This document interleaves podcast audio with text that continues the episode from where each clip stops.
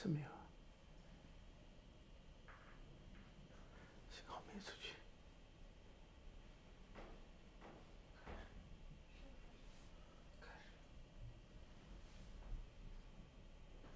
广播开始。啊，观众朋友好，先自我介绍一下，呃，我是恒河，这是我第一次直播哈，那呃当中可能会出一些故障，呃，请大家原谅。那今天呢，我想跟大家来讨论一下，就是昨天爆出的最重磅的关于大选舞弊的证据。那么这个证据究竟有多重磅？究竟对大选结果会有什么影响？啊，我们今天来讨论一下。呃，第一个呢是看一下这个爆料人的背景。我想这个故事大家都已经听到了。那么可靠性是有多高？这个人呢是委内瑞拉前独裁者查尔查尔斯查韦斯的这个警卫，呃，后来呢就是成为他的亲信。这样的话呢，他参加了这个查韦斯大选舞弊的所有的活动，并且呢，他是一个核心人物，就是很多重要会议是他安排的，他都参加了。所以从这一点来看的话呢，这个人的证词是相当有效的。第二个呢，是他所说的就是这个。这个投票系统啊，叫 Smartmatic。这个 Smartmatic 呢，当时在委内瑞拉就是为了选举舞弊去设计的。那么设计了以后呢，它完成了委委内瑞拉多次选举，确保这个查韦斯呢是坐在这个总统宝这个宝座上不动。那就说明什么呢？第一，这个系统是存在的；第二呢？是经过多次考验，证明它是能够有有这个功能的。那么也就是说，世界上存在着这么一个系统。然后下一个问题呢，就是这个 Smartmatic 不是这一次在美国大选大家质疑的这个 Dominion 系统。那么这两者之间有没有关系？这点很重要，因为这个人作证呢，他只是证明了世界上存在这么一个系统，而且这个系统呢。在委内瑞拉和其他很多国家，他知道在南美的很多国家都用过。那么现在呢，就这两者之间有没有有没有关系？Dominion 呢是这次美国大选的时候用的最多的一个机器和一个系统。他当然否认，他说他和 Smartmatic 是没有任何关系的，它只只是一个竞争关系。那么根据美这个。呃，川普总统的这个法律首席顾问朱利安尼说法呢，他说，Dominion Dominion 的背后呢就是 Smartmatic，而且他认为呢，他们有很多人能够证明这一点。那么另外一方面啊，我们我们不看这个川普团队现在，因为他并没有拿出呃很多证据来证明这两者是有关的。那我们就看一下，实际上这两者有多大的关系。第一个呢，就是。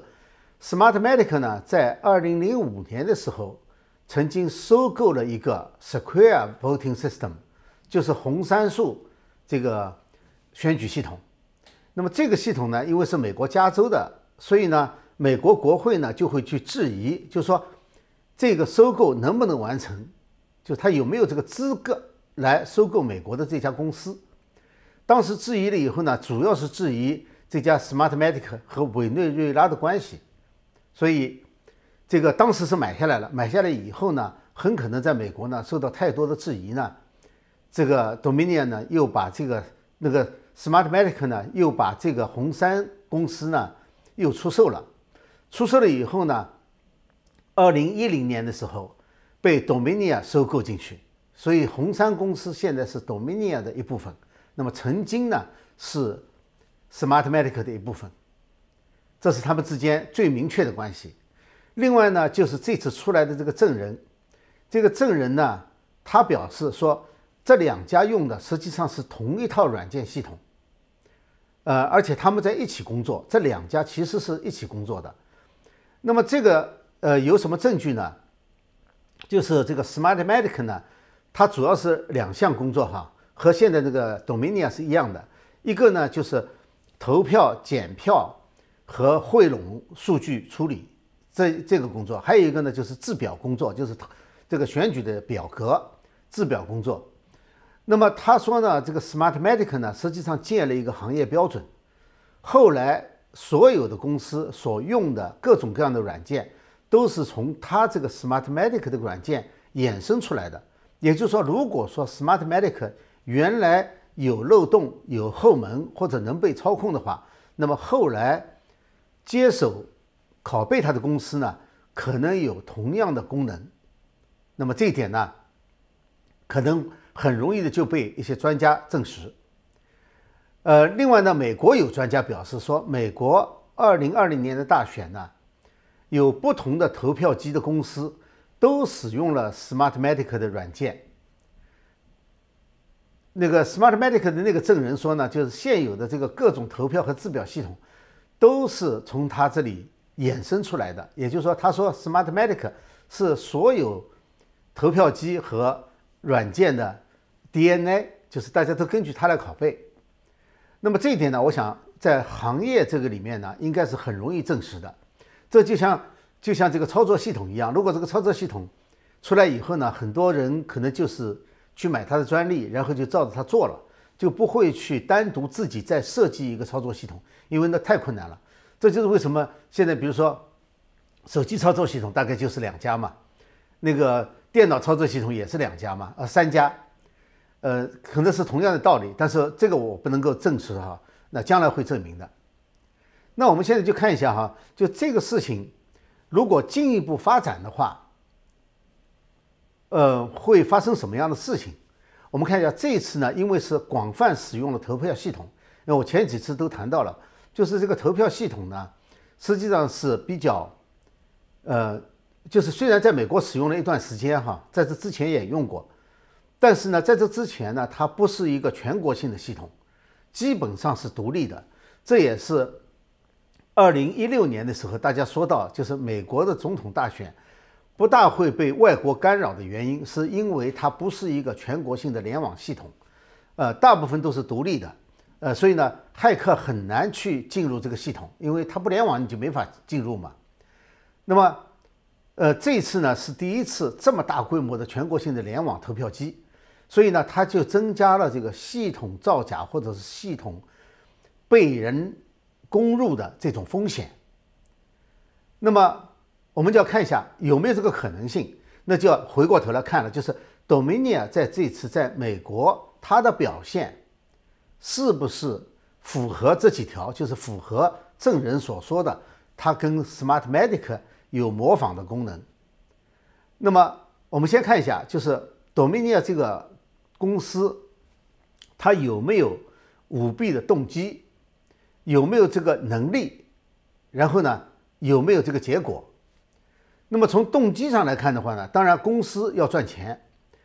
呃，但是呢，赚钱呢它是要有底线的。但从现在来看的话，从 Smartmatic 的这个在南美的作为来看的话，显然有些公司它是不顾一切的，就是说它要，呃，要要想赚钱的话，它可以。丢掉他的一些基本商业道德，呃，他能够赚到比他卖一个系统多得多的钱。所以当时查韦斯在委内瑞拉是允诺了，就是给了他们很多钱。这个钱当然不是买你这个系统的钱了，那要多很多。那么另外一个呢，就是他的政治观点，就这个公司的政治观点。从目前来看的话，我们当然不知道他自己的政治观点是什么，但是呢，从他这个呃公司和这个呃，我们知道在乔治亚州，他这个公司呢是第一次 Dominion 的系统呢被采用。那么现在呢，已经有人指控，就是说，当时乔治亚州州政府在买这个系统的时候呢，因为非常贵，而且呢也不知道它有没有功能，所以很多人反对。但是呢，他还是买了。那么这个 Giuliani 呢，他认为这里面呢有回扣，当然他。他指控，我相信啊，他不会是任意指控的，他一定有一定的基础，呃，将来会把这个证据拿出来。那么，暂时不谈政治观点，我们就说它的设计。设计呢，我们看到网上已经有一些工程师，有一些 IT 的专家曾经演示过，就是说这个系统是可以有后门的，是可以被打开后门进行操作的。那么还有更多的证人，就是这个公司的证人。会站出来证明这一点。那么还有一条呢，是最令令人担忧的，也是证据最充分的这一条，就是在大选的这天晚上，我们大家都记得，有六个摇摆州、战场州在川普总统领先的情况下，突然之间停止计票，然后当他们重新开始计票的时候，拜登的票一下子就上来了。那么这个情况呢，和委内瑞拉。二零一三年的时候的一次选举是一模一样的。我们知道这个系统呢是二零零四年第一次在委内瑞拉使用，一直是查韦斯用的，他保证他一直当总统，而且一直保证他的党永远选上去。但是这个细节没有那么清楚，细节最清楚的是在二零一三年，就是查韦斯死了以后，马杜罗要接班，那么举行了一次大选。那么这次大选呢，马杜罗呢就找到了 Smartmatic 的人，说你一定要让我保证选上去。那么整个过程呢是，呃，有两个非常有趣的现象。第一个现象呢是当时所有的媒体预测，就是媒体的这个民调都显示马杜罗领先另外一个对手要领先很多，就是也是绝对优势了，领先一位这个十位数以上。呃，第二个呢，就是在开票的过程当中呢，忽然之间，这是这个证人讲的非常清楚的，后台的人发现，这个马杜罗的票呢，远远的落后于他的竞争对手，所以说立刻呢就把机子停下来了，就把机票整个系统关闭，关闭折腾了整整两个小时，最后呢才把这个他这个系统已经设计好了嘛，才把马杜罗呢。呃，超前他的对手一点点，最后呢是以微弱多数胜对手的，所以他这个设计呢是不让人看出来的。它有几个特点，第一个呢是选民进去以后，他的票就经过数字处理以后，这个选民再也找不到他自己原来投的票了，再也不能够核对他原来投的票了，这是一个。第二个呢是转了票以后你查不出来，这是当时设计的时候要求的，所以说这个过程呢就和。美国二零二零年大选的时候，这个表现形式，他之前川普领先，后来这个大家看到就出问题了，就停止计票了。这停止计票，然后再开票的时候就倒过来了。这个过程和委内瑞拉在二零一三年的时候马杜罗的选举表现形式一模一样。呃，当然。我们还不能够下结论，因为这个呢，毕竟呢是另外一个国家的选举。但是呢，这里面确实是一个很大的疑点。这个疑点不应该由严格的说，不应该由原告方，就是呃川普团队去证实。因为这么大的疑点已经提出来以后，实际上是 Dominia 这个公司有责任去澄清，因为这个系统从来没有被。正规的使用过，从来没有被在这么大规模的美国使用过。他必须来证明这个是有功能的，是没有问题的，而不是靠嘴巴说，也不是说让对手来举证，他也要举证，他是没有问题的。那么再一个呢，我觉得还值得讨论一下的，就是 Dominia 这个内部的人，我认为在他们这个系统里面可能有一个仇恨川普的文化。这个呢？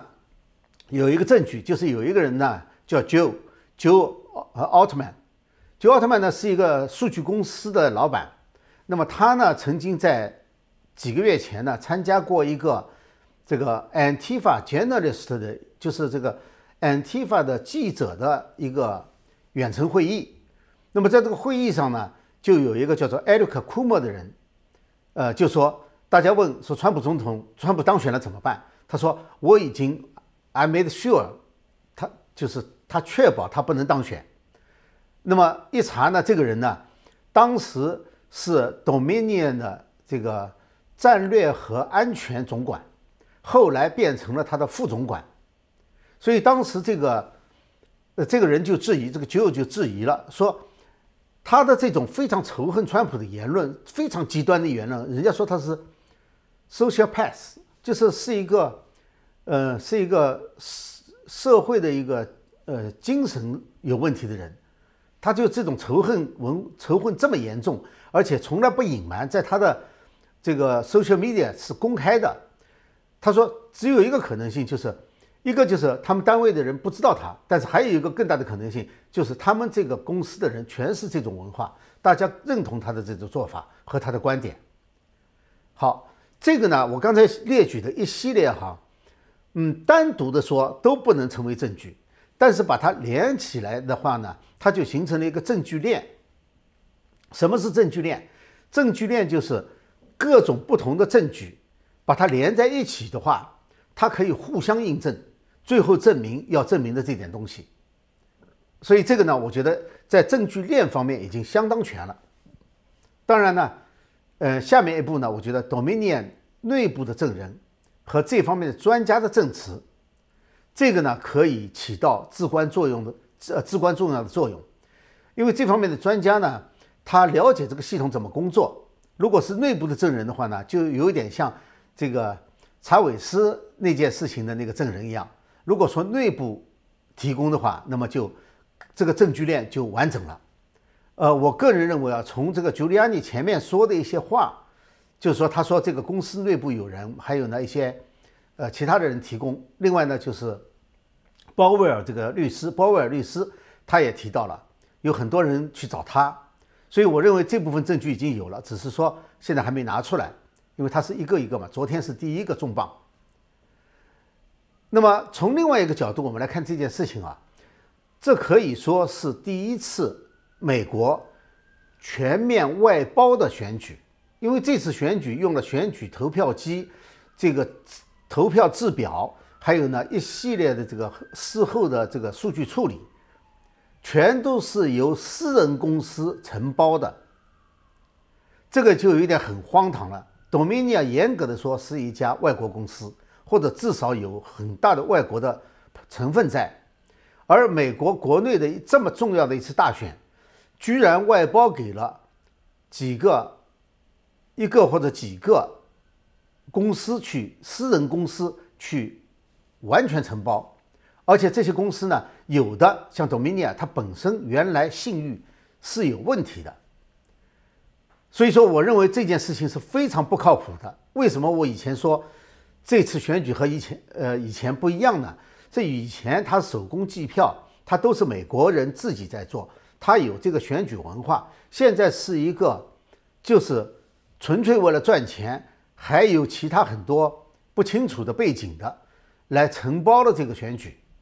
就是说有相当一部分完全是他们控制的，就是连当地的可能选举的人都控制不了，计票的人肯定控制不了。那么这件事情发展下去呢，会有几个走向？那么大家都在讨论这件事情哈，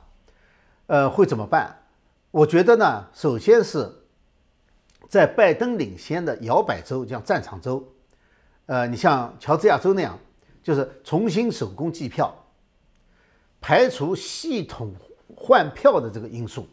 因为最大的问题可能就在系统换票。那有人说是不是不公平呢？为什么光是这个拜登领先的才要计票呢？因为我们首先到目前为止，所有的证据指向都是拜登票给了川普票。如果说拜登票给了川普票还不足以领先的话，那么就不要去查了。就查出来当然有问题，呃，所以说就是说，因为拜登领先了，如果他落后，反正是川普上去，那就不需要查了。因为拜登团队也不想查，他要查的话，就发现他落后的更多，不是落后这一点点，所以说他也不会去要求。有的人说，那拜登团队也会要求这种法律诉讼，可以来重新计票。这是这是川普团团队巴不得的事情，因此我觉得很可能只需要在这几个摇摆州，而且是拜登领先的摇摆州重新计票就可以了。当然，这个计票我现在讲的是这个机器的事情，就是投票机和计算数据处理的问题，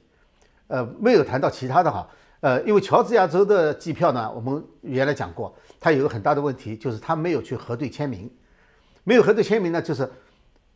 就这张票究竟合法不合法？它不符合川普团队提出来的，就是所有的合法选票都要计入。如果你不核对签名的话，那很可能很多不合法的选票就记进去了。呃，这是这是第一个可能的走向。我我希望能够有这样的做法。但是呢，还有一个问题，我个人认为哈，就是如果能够在某一个州证明有大规模的系统的舞弊的话，那实际上不是一个重新计票的问题。就是说，如果这个舞弊牵涉到选举团队的话，那就直接宣布这个进行舞弊的这一部分就败诉了，就是败选了，应该直接宣布。这是我认为的哈。当然，呃，这要看美国的法律，最高法院的判决。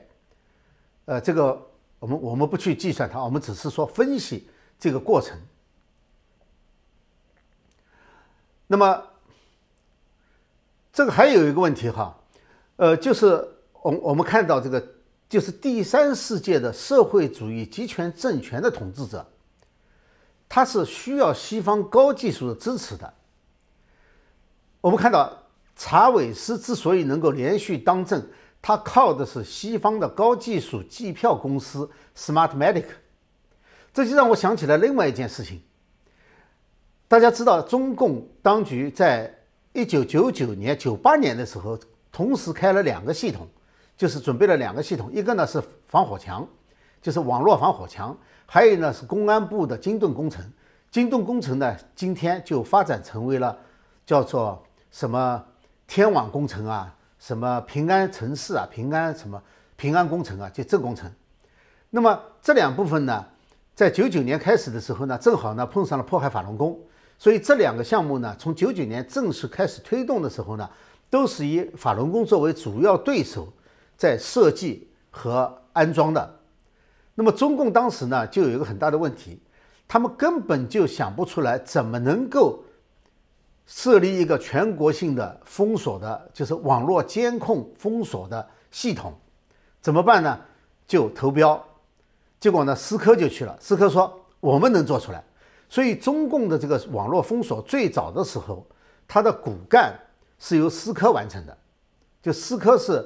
定做帮中共定做了这么一套这个，主要是精盾工程了，就是公安部的这个信信息化，就是监控人的这套系统。当然，后来呢，呃，被这个华为模仿了以后呢，就就超越它了，然后把它给贴出去了，那是另外一回事。这并并不表示，并不表示它是无辜的。就是这些高技术公司很多都是全球化的推动者和受益者，而且他们都和独裁者勾结。因此，我们看到，就是说，有些高科技公司为什么在现在我们看到他们很不顾这种基本道德，实际上。他们反对的是美国第一的政策，因为这个全球化能让他们获取更多的利益。那么在这个在这个过程当中呢，我还想讲一下哈，这个，因为你像维基维基百科里面就直截了当说，就是说这些指控是没有道理的。作为一个百科来说的话，它应该中立，但它不中立。那么我们就讲讲信誉哈，Giuliani，他的信誉。他曾经是检察官，纽约的检察官。他利用反反组织的犯罪法，就是 RICO，清除了纽约的黑帮，所以后来呢，就当上了纽约市长。在他的任期内，大幅度的降低了纽约的犯罪率。所以说，从这一点来说，他的声誉是是没有问题的。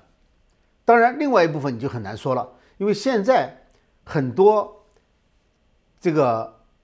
在那里吵吵的这个那些网络啊，还有一些这个这个平台啊，呃，还有一些支持者啊，呃，其实他们本身信誉呢没有那么好，所以说这是这是两个对立。因此，在我看来，美国目前的宪政危机其实是一个诚信危机，也是一个信仰危机，因为我们的选举制度啊是建立在大多数人，包括选民。包括选举委员会，包括投票站的工作人员、计票人员、计票监督人员，是依赖于这个制度这些人的诚实。这个制度是这样的。那么现在呢，出现了两个新的情况。第一个情况呢，机器和高技术，整个投票系统、计票系统连了网，这使得少数人他可以。在不需要大众监督的情况下，也就是说没有大众的道德基本水准的监督，他就能够操纵选举结果。我现在说的是能有这个能力，就是说这个系统的设计有这个能力，这就是一个新情况。这个情况正好否定了美国大选的依赖的一个基础，就是大部分参与选举的都是有一定的道德水准，不会去大规模的舞弊，个人舞弊。地方出错这是可能的，但是全国性的这么大规模影响结果的这种舞弊，以前是没有的。但是现在这个新情况可以了，这是一个。那么第二个情况呢，就是社会主义共产主义的教育在美国已经实施了几十年了，结果培养出来的是一批无神论的，就是说这批无神论的人他不害怕，有神论的人他有敬畏，敬是对神的敬仰。畏呢是不敢做坏事，但是无神论呢，他不信，所以呢他就没有道德体，没有道德底线，就任意作弊，这就使得有些常规作弊的方法相对来说比以前也有所泛滥。当然不说以前没有，以前也有，有的人追溯的说一八几几年就有，一八九零年前后就开始出现第一次舞弊，说是，但是那个就是到现在这个问题很严重，所以这是一个诚信危机。那么，但是我想呢，这一次呢，其实是一个好事，就是把很多问题啊都揭出来了。揭出来以后呢，让整个美国社会就是觉醒，认识到这个问题的严重性，怎么样去改？首先要认识，如果大家都不认识，不成为一个社会危机意识的话，你那少数人是推不动的，而且推动了，人家还觉得你多管闲事，因为预防是最困难的嘛。如果大家都没有意识到，你要采取一系列措施，那就会被攻击。但是呢，如果大家都认识到了，那么推动这些改进、推动这些改变，相对来说就比较容易，因为它有了民意基础。尤其在美国这样地方，它是需要民意基础的。嗯，好，我想呢，现在对那个呃，大概我呃跟大家呢就是讨论呢，就讨论到这里。我看一下这个呃有没有。这个大家有没有一些反馈哈？嗯，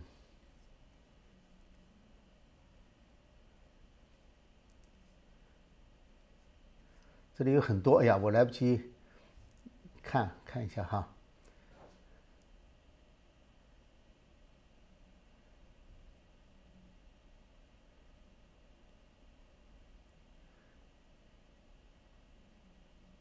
啊，这有一个问题哈。呃，说是川普总统能否以违反美国宪法，呃，叛国罪逮捕起诉民主党？呃，我想说一下哈，这个呢，呃，不是一个目前不是一个党的问题，在美国呢，基本上是以个人犯罪来处理的。所以这次呢，如果真正把这个事情彻底揭出来，而且上法庭的话呢，会有一些人会要坐牢的，但是他不会作为政党。美国，我刚才讲了，美国只有一个法律是可以用的，这个法律大概不 不太可能适用于现在竞选的两个党，就是呃，朱利安尼在美在那个纽约所用的那个 RICO，就是那个反组有组织犯罪法。那么这个呢是呃可以用来作为组织的，绝大部分呢是用于个人的。那我想，大家也希望这件事情，但是我觉得更重要的是把这个事情揭出来以后，要扭转这个，要改变这种不合适的做法。加拿大就自己说了，加拿大到现在为止总统选举全部手工计票，不用这个系统。虽然 Dominion 这个系统是加拿大的。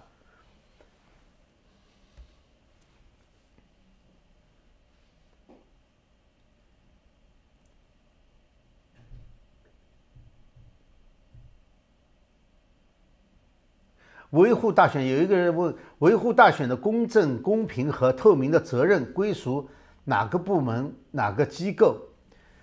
嗯，这个这个事情呢，联邦是有一个呃有一个机构的，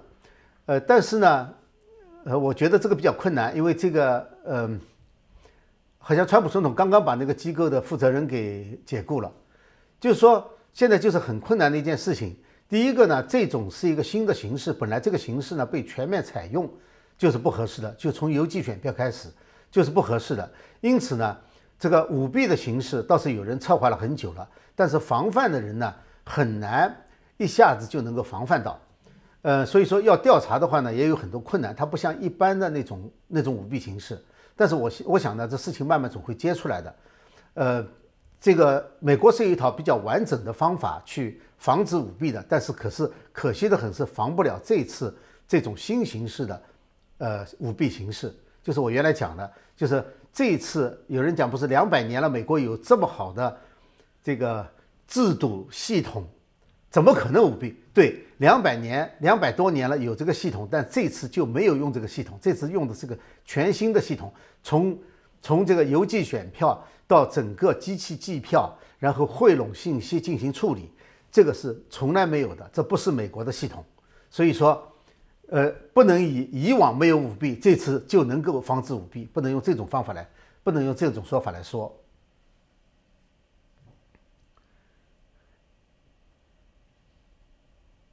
还有谢谢，呃，有些支持的哈，就是很多支持，呃，支持我们这个节目的哈，呃，我们大概九点钟呢，还有一个下面还有一个直播，呃，接着播下去一个节目，呃，是另外一个也是讲大选的，但是呢，那个节目呢，因为是在是在这个爆料之前就录下来了，所以呢，没有提到爆料的事情，这就为什么我今天想做一个直播试试看，因为直播比较快嘛，能够把今天事情还能跟大家。能能把这个当时发生的事情或者很快时间就播出来，还有一个呢，能够当跟大家直接交流。呃，我是比较喜欢跟大家直接交流了。我记得我最早的时候做这个节目，呃，我记得前几天有一个我刚刚开始做这个 YouTube 频道的时候，有一个人呃说你怎么跟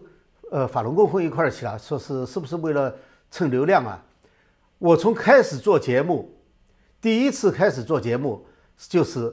在法轮功的这个希望之声做到现在，就是在希望之声、新唐人电视台、大纪元。我想这个人可能是没有看过我的节目，也没有看过我的文章，所以提那样子个问题。我不需要到 到这里来蹭流量。说句老实话，我也不在乎，我只希望能够和就是呃喜欢我节目的人能够交流，就是。因为我的方式，每个人的方式都不一样，呃，我不会去重复别人的方式，我只是呃，这里有一些人说比较喜欢我这个风格，对，呃，我有我独特的风格，我我是比较逻辑性的，就是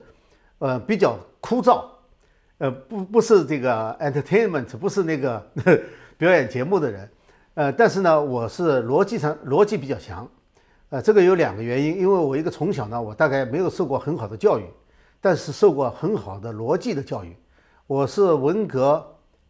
前一年进初中，所以到文革开始的时候呢，我读了一年中初中，后来就下放到农村去了，呃，然后到七七年以后高考上大学，呃，上大学也是也是偶然的机会啊，是因为呃那时候没有读过书，下放的时候也没读过书，也没有机会去复习什么东西，一直到高考前一段时间，我所在的一个单位。那个部门的那个负责人呢，是个知识分子。他当时说，所有的人在我这里工作的，凡是想高考的人，放十五天假去准备复习功课去。我就花了十五天时间，把初中、高中的那个呃能借到的书全部翻一遍，呃一一道题都没来得及做，就就这样的。所以我没有受过很好的这个正规的教育，但是我受过比较严格的，因为家庭的关系，受过非常严格的逻辑思维的教育训练。呃，因此我就，呃，比较喜欢实打实的把问题给拿出来，而且我尽量的去找一些有证据的东西。如果没有直接证据的话，也设法用间接证据或者用证据链的方式。当然，我最近这些年呢，也接触了不少呃这个律师啊、法官啊这方面的，也了解美国的这个思维方式，所以我尽量用，尽量严格的用这个法庭要求的证据的方式来。提供，当然不可能都核实。现在信息太多，也不可能都核实，呃，难免会有犯错的地方。如果有的话呢，有人发现了就给我指出来。今天我儿子还给我指出了一个错误，说这个是没有的事情。我说好，那我就把它删掉。呃，所以这个跟大家交流一下。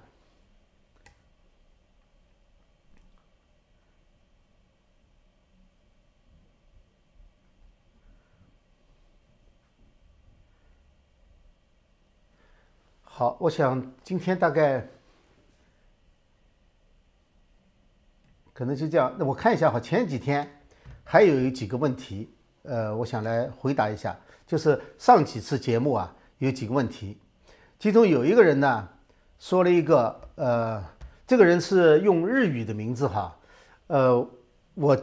我不认识日语，我花了一年的时间学日语，最后连假名片假名都没背下来，所以我觉得我不是学日语的料，呃，没有认不出他的名字来。那么他呢，就是提了几个，他写了很长一段，我就不去读了哈，我就说一下，呃，他的。几个问题，第一个呢是他说美国要继续做全球老大，还是要欧洲这些元首愿意听美国的？毕竟美国得到全球利益还是最大的考量。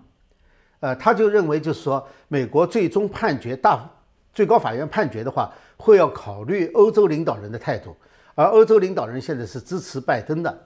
我想说一下哈，美国最高法院最不喜欢判的，可能最不最不会参考的意见就是欧洲领导人的意见。美国其实是一个非常孤立主义的国家，它是很晚很晚才在世界已经被瓜分以后，被欧洲呃列强瓜分以后，它才走向世界舞台的，是被动的走向世界舞台，它并不是主动的。所以你看，美国没有殖民地的，除了一个这个菲律宾是从西班牙手里夺过来以外，它自己没有殖民地，它两边是大洋，这个地形就决定了它。有非常强的孤立主义倾向，所以他决定不会受欧洲影响。呃，这个川普总统，美国第一，并不是说不要欧洲，但是相对来说，他是迎合了美国很多这个孤立主义倾向的这种，是是跟美国的这个孤立主义倾向的历史是有相当关系的。美国人，美国人，美国大法官大概不会去，呃，跟这个考虑他们的意见。呃，他他这个全球老大，他不是不是自己争取来的。而是天时地利，历史把他推到这一方面，把他把他推到这个上面去的，呃，就像就像这个有一个故事，我以前呃做节目时候谈到过哈，就是美国真正走向这个世界啊，是在呃一八九八年九九年，就是那个美西战争以后，美西战争以后，他就突然之间就发现世界改变了，已经被瓜分完了，而他开始走向世界了，怎么办呢？这时候正好中国出了一件事情，就是戊戌变法。变法以后呢，呃，就变法失败以后呢，这不是欧洲就呃八国联军后来呃就就打到北京去了嘛？那么在这之前呢，因为被瓜分了嘛，所以美国就提出来了一个新的政策，就是呃中国政策，就是什么呢？就是门户开放、机会均等，呃，实际上就是个门户开放政策。呃，提出来以后，欧洲大家都不理他，谁都不理他，因为你美国算什么嘛？就是刚刚打赢了场美西战争而已，差还差得远呢。结果呢，到进这个北京之前呢，呃，这个美国国务卿再次宣布，说是再次宣布，就是说，嗯，因为没有人反对，我认为这个，呃，门户开放政策就实行了，就可以实行了，就再次提出来。结果在进北京前四十天的时候，各个列强。因为互相都怕对方拿更多的份额，结果想来想去还是美国的最公平，所以呢就接受了美国这个门户开放、机会均等的政策。所以美国的门户开放是帮助中国政府当时避免了中国被进一步瓜分，实际上是对中国很好的一件事情。当然我们在大陆受的教育的时候，说是列强瓜分中国的一个非常非常罪恶的政策。美国就是这样子用一个比较公平的政策在世界上崛起的。他不是用一种进攻的，你非要听我的这种方式来崛起的，啊，这是这是题外话了。那么他还有一个问题哈，呃，他说这个如果有人要游说共和党叫川普认输的话，那么那是很麻烦的一件事情。呃，其实这也不是一件特别麻烦的事情，因为川普当时上台的时候面对的就是整个建制派，不仅是民主党。呃，也不仅是共和党，当然不是共和党全部了，这是是一部分人，呃，就是建制派，他原来就有一套非常熟悉的运作方式，大家都习惯了，他突然之间把这个打乱了，大家都觉得很不很不适应。当然后来由于他的政策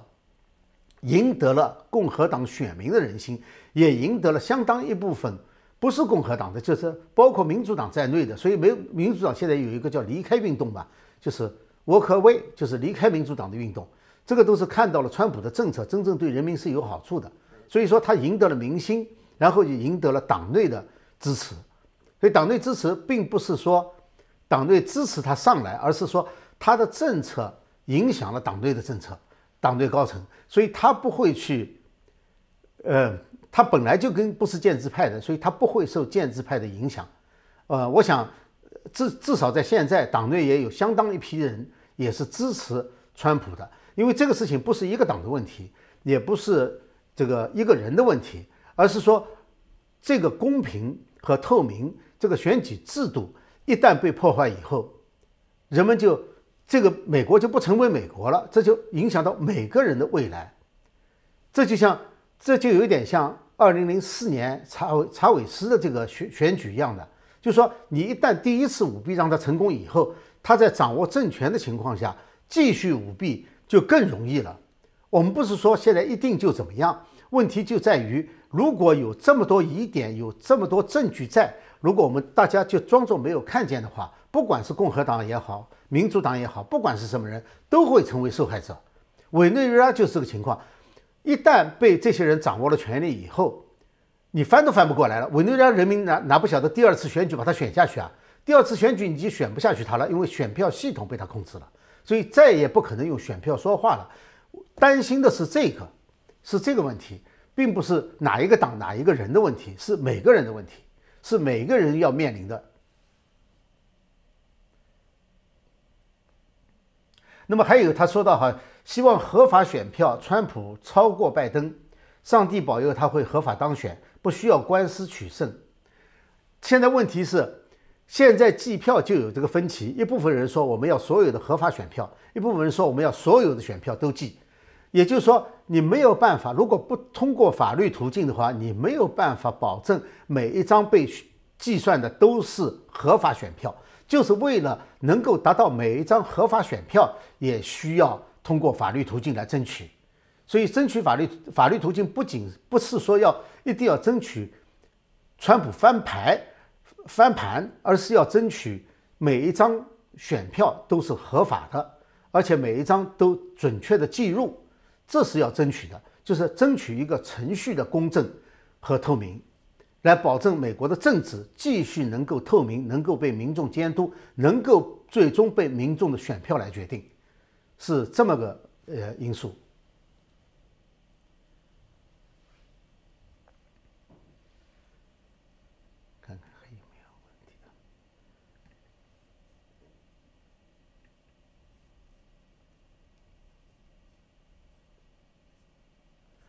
我再看一下哈。